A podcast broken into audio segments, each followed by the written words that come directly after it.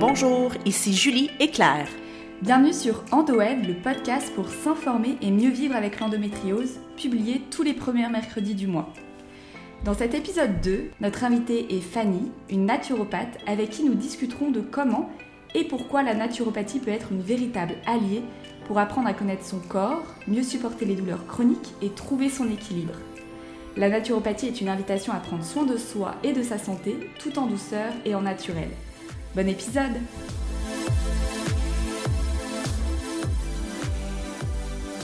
Bonjour à tous, bienvenue pour ce deuxième épisode de EndoEd. Nous accueillons Fanny, une naturopathe qui va venir nous parler euh, de la naturopathie et de l'endométriose. Bonjour Fanny. Bonjour. Merci d'être là avec nous ce matin. Ça fait plaisir. Est-ce que tu peux te présenter rapidement pour nos auditrices et nos auditeurs? Oui, alors euh, moi je suis naturopathe depuis trois ans.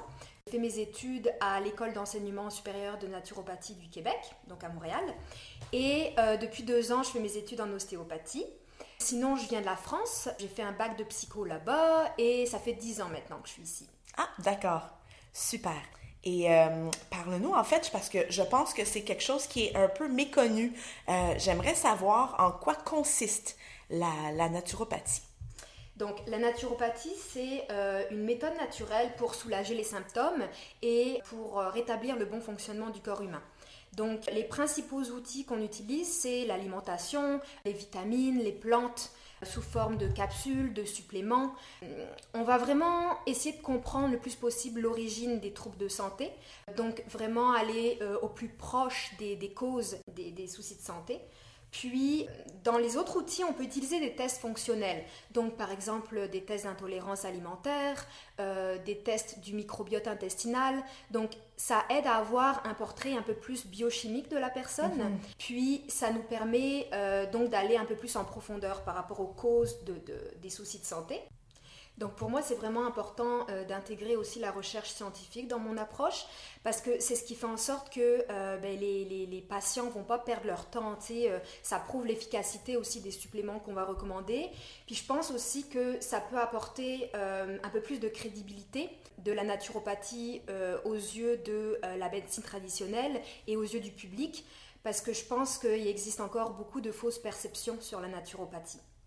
Je pense, je pense aussi, puis c'est pour ça que c'est important pour, euh, pour EndoEd de, de t'accueillir ce matin, parce que je pense que si nos auditrices et, et, euh, les gens qui nous écoutent euh, veulent en savoir plus, je pense qu'il fallait aller à, la source, en fait. Mm-hmm. Est-ce que tu peux un peu m'expliquer comment se déroule une consultation en naturopathie? Donc, tout d'abord, il y a la première visite, où est-ce qu'on va faire une anamnèse. Donc on prend euh, en, note tous les symptômes, euh, tout ce que la personne va nous décrire en rapport avec ses soucis de santé. Euh, donc on, parle de ses antécédents médicaux, ses antécédents familiaux, on fait la revue des systèmes aussi, le système respiratoire, digestif, hormonal, nerveux. on prend en compte ses habitudes de vie, donc sa gestion du stress, son sommeil, son alimentation. Euh, donc pour vraiment avoir un portrait un peu plus global de la personne. Et puis, euh, suite à l'anamnèse, on va faire des recommandations naturopathiques. Donc, moi personnellement, euh, j'en fais pas trop à la fin du premier rendez-vous parce que j'aime bien faire des recherches entre deux rendez-vous pour, donc, au deuxième rendez-vous, arriver avec des recommandations un peu plus individualisées. Donc euh, c'est ça aussi l'approche importante en naturopathie, c'est vraiment euh, d'y aller au cas par cas parce que chaque personne a son histoire, a ses propres symptômes. Donc euh, ça reste très spécifique à la personne. Et puis, je dirais qu'en moyenne, on va voir la personne peut-être 4-5 fois, mais tout dépendant encore de, des soucis de santé de la personne. Tu sais, si elle a euh, une maladie chronique, on peut la voir sur le plus long terme, mais en général, les suivis, euh, ça aide à réajuster euh, les recommandations qu'on a données, à s'assurer que la personne, elle suit efficacement la prise de suppléments, par exemple, ou si elle a besoin d'idées par rapport à des recommandations alimentaires, etc. Euh, puis, de façon générale, euh, pour un suivi un peu plus global, moi j'aime bien revoir les patients une à deux fois par année mhm. parce que c'est sûr qu'il y a des changements au cours de la vie qui peuvent amener euh, de l'insomnie, du stress, de l'acné, tu sais. Puis, je pense que c'est bien de euh, prévenir un petit peu euh, ces symptômes pour pas qu'ils deviennent euh, des soucis de santé chroniques.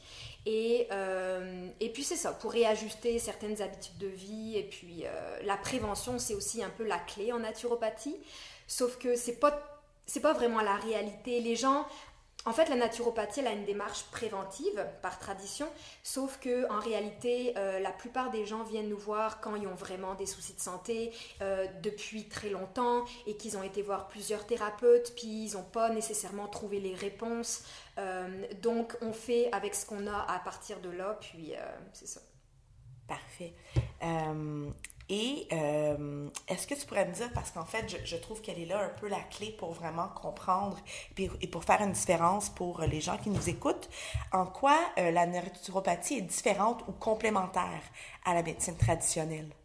Euh, en fait, je dirais que c'est vraiment la naturopathie, elle doit, être vue comme une approche complémentaire et pas comme une approche alternative parce que euh, le diagnostic, euh, les examens médicaux, les suivis médicaux, c'est super important. Donc nous, on travaille plus euh, conjointement avec la médecine traditionnelle. on prend en compte un aspect plus global de la santé de la personne. Donc justement, les habitudes de vie, donc le sommeil, l'alimentation, les antécédents familiaux.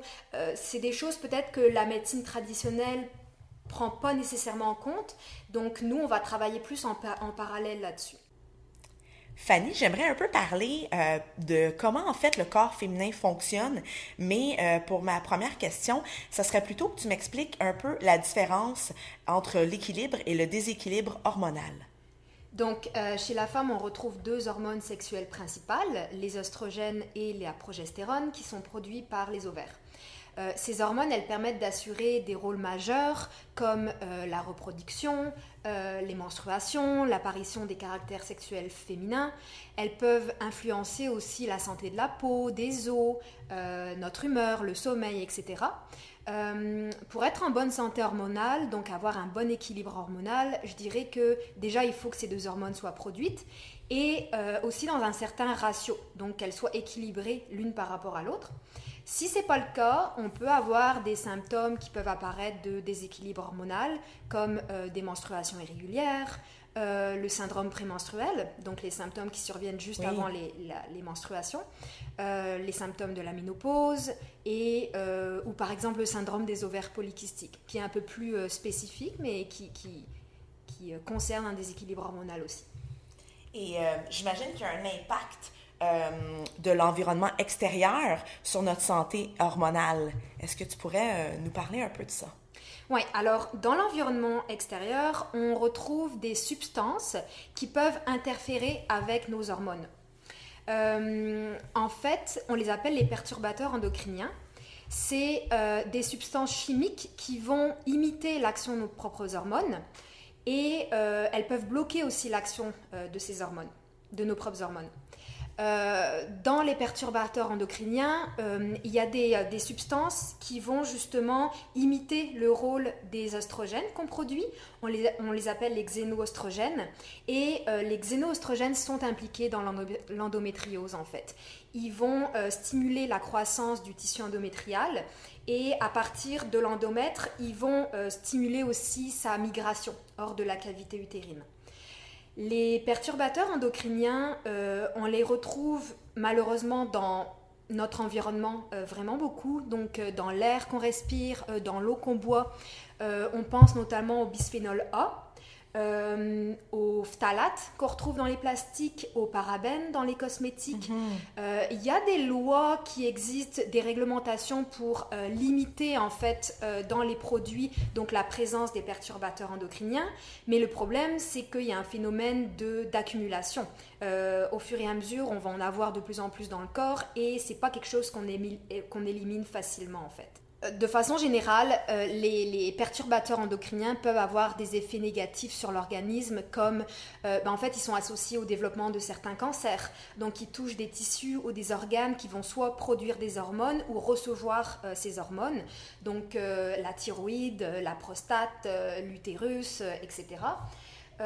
et puis, il peut avoir un effet aussi au niveau du développement du système nerveux, de la reproduction, donc la fertilité. De façon générale, vu qu'il y a un lien avec des perturbateurs endocriniens avec l'endométriose, c'est quelque chose que j'aborde avec mes patientes qui en souffrent. Et on, procède en fait, parce que c'est possible de limiter notre, notre exposition aux perturbateurs endocriniens. L'idée, c'est vraiment d'y aller étape par étape, parce qu'il y en a un peu partout maintenant. Euh, donc, commencer par, euh, par exemple, euh, filtrer son eau, mhm. acheter des produits cosmétiques, des produits ou des produits ménagers naturels. Euh, essayer d'acheter des aliments biologiques parce que euh, les, perturbateurs endocriniens se retrouvent dans les pesticides. Donc on les retrouve dans euh, les fruits, les légumes, la viande, etc. et puis moi j'aime bien une liste en fait, la liste Clean 15 Dirty Dozen, qui a été créée par un groupe environnemental américain qui s'appelle EWG. Chaque année, ils mettent à jour euh, la liste des 12 euh, fruits et légumes les plus contaminés en pesticides et les 15 fruits et légumes les moins contaminés.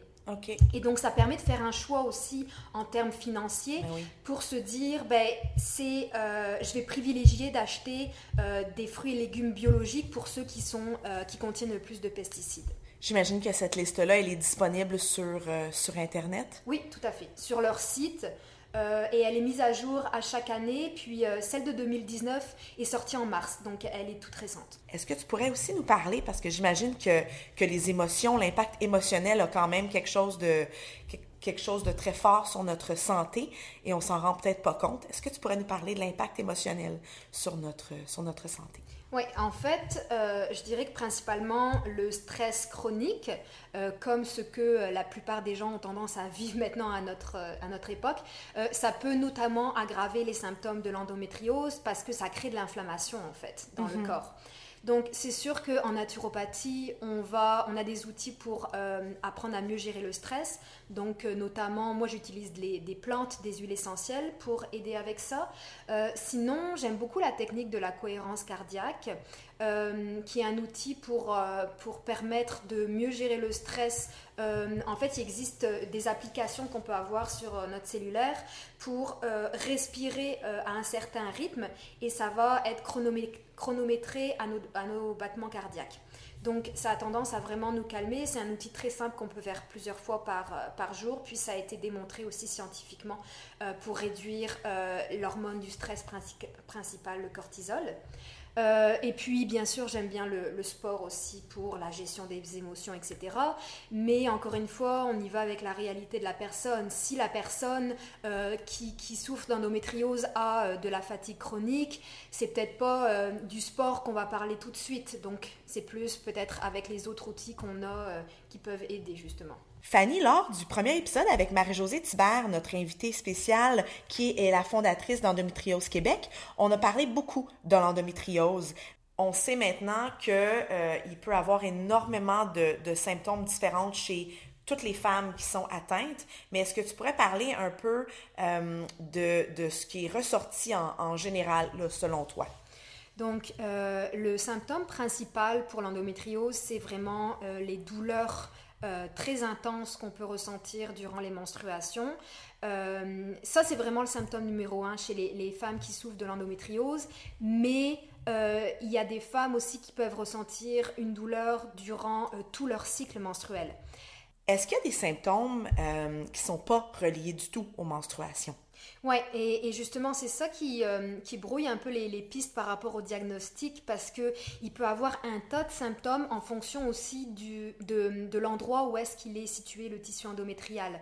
Euh, certaines femmes peuvent avoir des douleurs pendant les rapports sexuels, euh, des douleurs durant la défécation ou pour aller uriner. Donc un autre symptôme aussi commun, c'est l'infertilité qui est présent chez près de 25 à 50% des femmes qui ont l'endométriose. D'ailleurs, c'est la première cause d'infertilité, euh, l'endométriose. Et euh, pour certaines femmes, euh, il peut ne pas avoir de symptômes du tout d'endométriose et c'est justement au moment des examens médicaux pour la fertilité que l'endométriose, le diagnostic d'endométriose est posé. On est loin d'avoir toutes les réponses, Fanny, jusqu'à date, mais en, date d'aujourd'hui, quelles sont les causes suspectées de l'endométriose? Donc c'est sûr que c'est une maladie qui reste encore très euh, mystérieuse. On ne connaît pas encore toutes les, causes, mais ce qui est avancé pour le moment, c'est euh, des causes génétiques, donc des gènes spécifiques euh, associés à la maladie, des causes héréditaires, comme on l'a dit, l'exposition à certains perturbateurs endocriniens et un dérèglement du système immunitaire. Et concernant ce dernier point, en fait, ce qui a été démontré, c'est que euh, le système immunitaire, il n'arrive pas à éliminer le tissu endométrial qui est hors de l'utérus.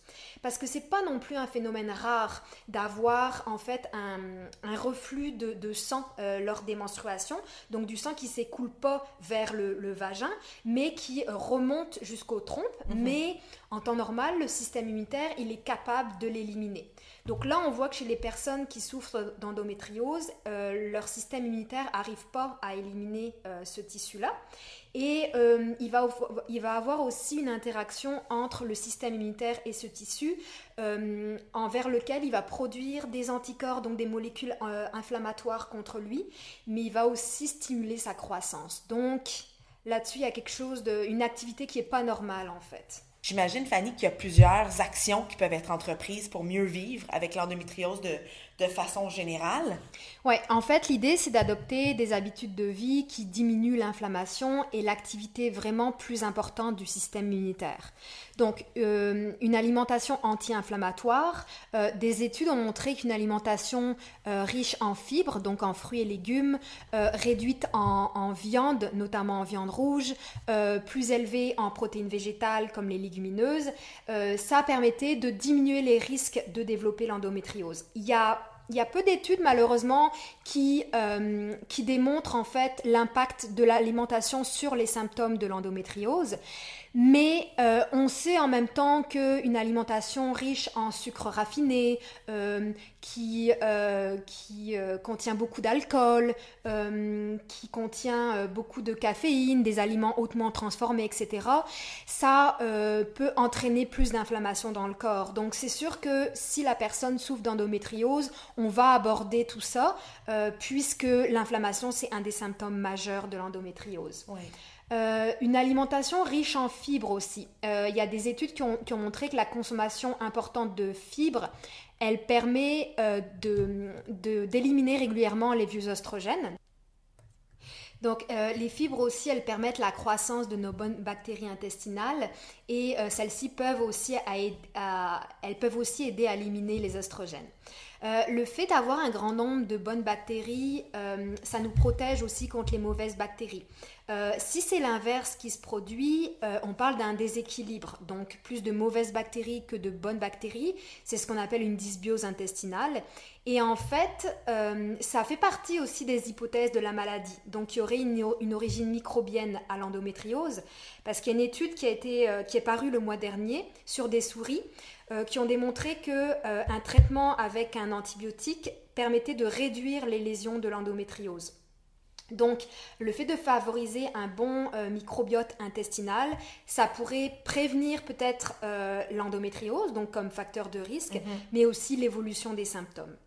Euh, de façon générale, au niveau des saines habitudes de vie, donc euh, on parle du sommeil, la gestion du stress, euh, l'activité physique, c'est sûr que ça a une influence sur la gestion de la douleur, le moral, etc., l'inflammation. Donc par exemple, une activité physique régulière, bah, ça permet d'avoir des tissus qui sont en meilleur mouvement, ils sont plus oxygénés, donc on a moins de tension, ça relâche les muscles s'ils sont tendus à cause de, de douleurs lors des menstruations. On a parlé d'aliments qui pourraient, euh, qui pourraient alléger euh, la, euh, la maladie. Est-ce qu'il y aurait d'autres nutriments qui, qui seraient aussi utiles pour quelqu'un qui est atteinte? Ouais, en fait, moi j'aime bien recommander le magnésium parce que ça aide à relaxer les muscles, donc ça peut diminuer les douleurs que la personne ressent, les tensions, etc. Euh, le curcuma aussi, euh, en fait, il y a des études qui ont montré qu'il y avait des propriétés anti-inflammatoires et anti-angiogéniques sur l'endométriose. Alors, euh, l'anti-angiogénèse, c'est de limiter la croissance, la création de nouveaux vaisseaux sanguins, ce qui est en fait indispensable au tissu endométrial Euh, vu que c'est un tissu qui a besoin d'un apport régulier de sang pour proliférer, il faut qu'il y ait des nouveaux vaisseaux sanguins qui, arrivent. Et le curcuma, ça permet euh, de réduire la création de ces nouveaux vaisseaux sanguins autour du tissu endométrial. Le, principe actif du curcuma, la curcumine, euh, elle est malheureusement très peu disponible dans la poudre de, curcuma qu'on utilise dans la cuisine.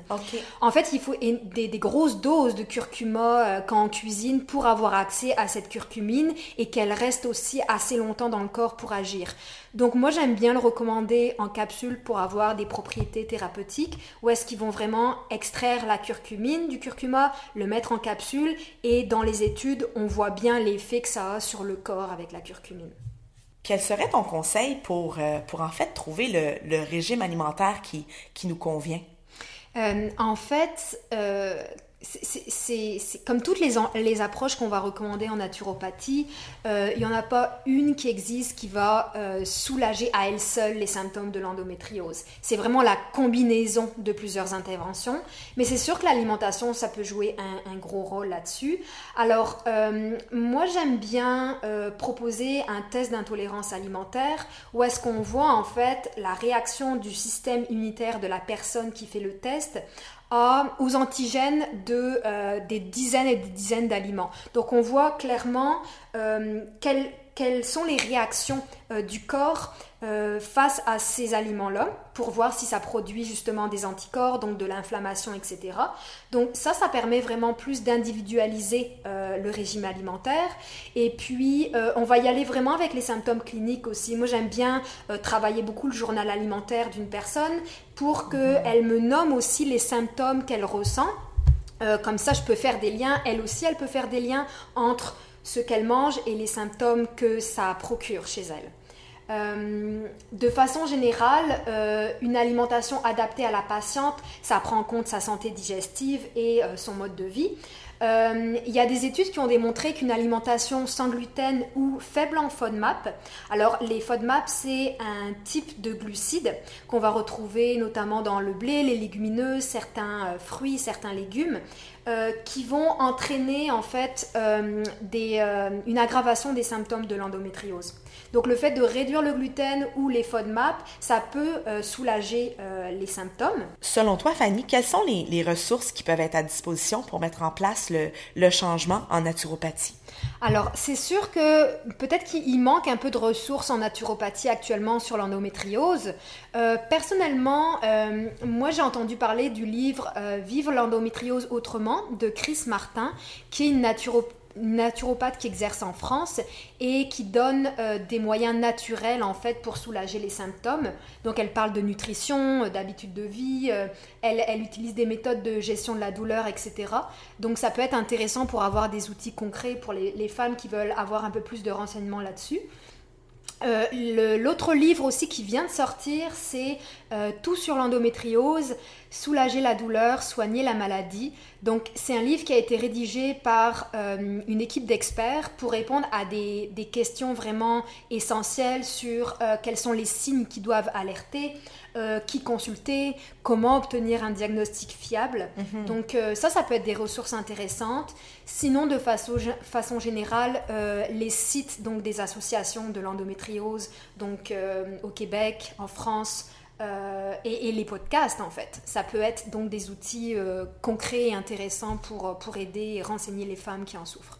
D'ailleurs, euh, vous allez pouvoir retrouver euh, les liens euh, des, des, livres dont Fanny vient de, de, nous mentionner sur notre site Internet. Tu nous as donné de l'information super précieuse, Fanny. J'aimerais te, te, remercier vraiment d'avoir été notre invitée pour l'épisode 2. Ben moi aussi, je voulais vous remercier de m'avoir écouté, reçu. C'était un bel échange. Puis je suis vraiment contente de l'occasion que vous m'avez donnée là de, de parler de, de, de la naturopathie, en fait. Un grand merci, Fanny. Merci à vous. Merci à Fanny d'avoir accepté notre invitation et d'avoir partagé avec nous sa passion pour la santé naturelle.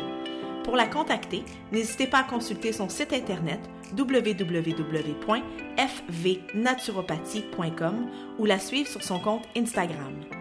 Si vous souhaitez nous suivre et nous encourager, n'hésitez pas à vous inscrire à notre infolettre via notre site web endoed.org à vous abonner à nos comptes Instagram et Facebook et surtout à nous laisser un avis 5 étoiles sur iTunes ou votre plateforme de podcast préférée. Cela permettra à d'autres de nous découvrir plus facilement. On espère que ce deuxième épisode vous a plu et on vous donne rendez-vous pour l'épisode 3, le mercredi 3 juillet. Merci d'avoir été là et nous vous disons donc à très bientôt.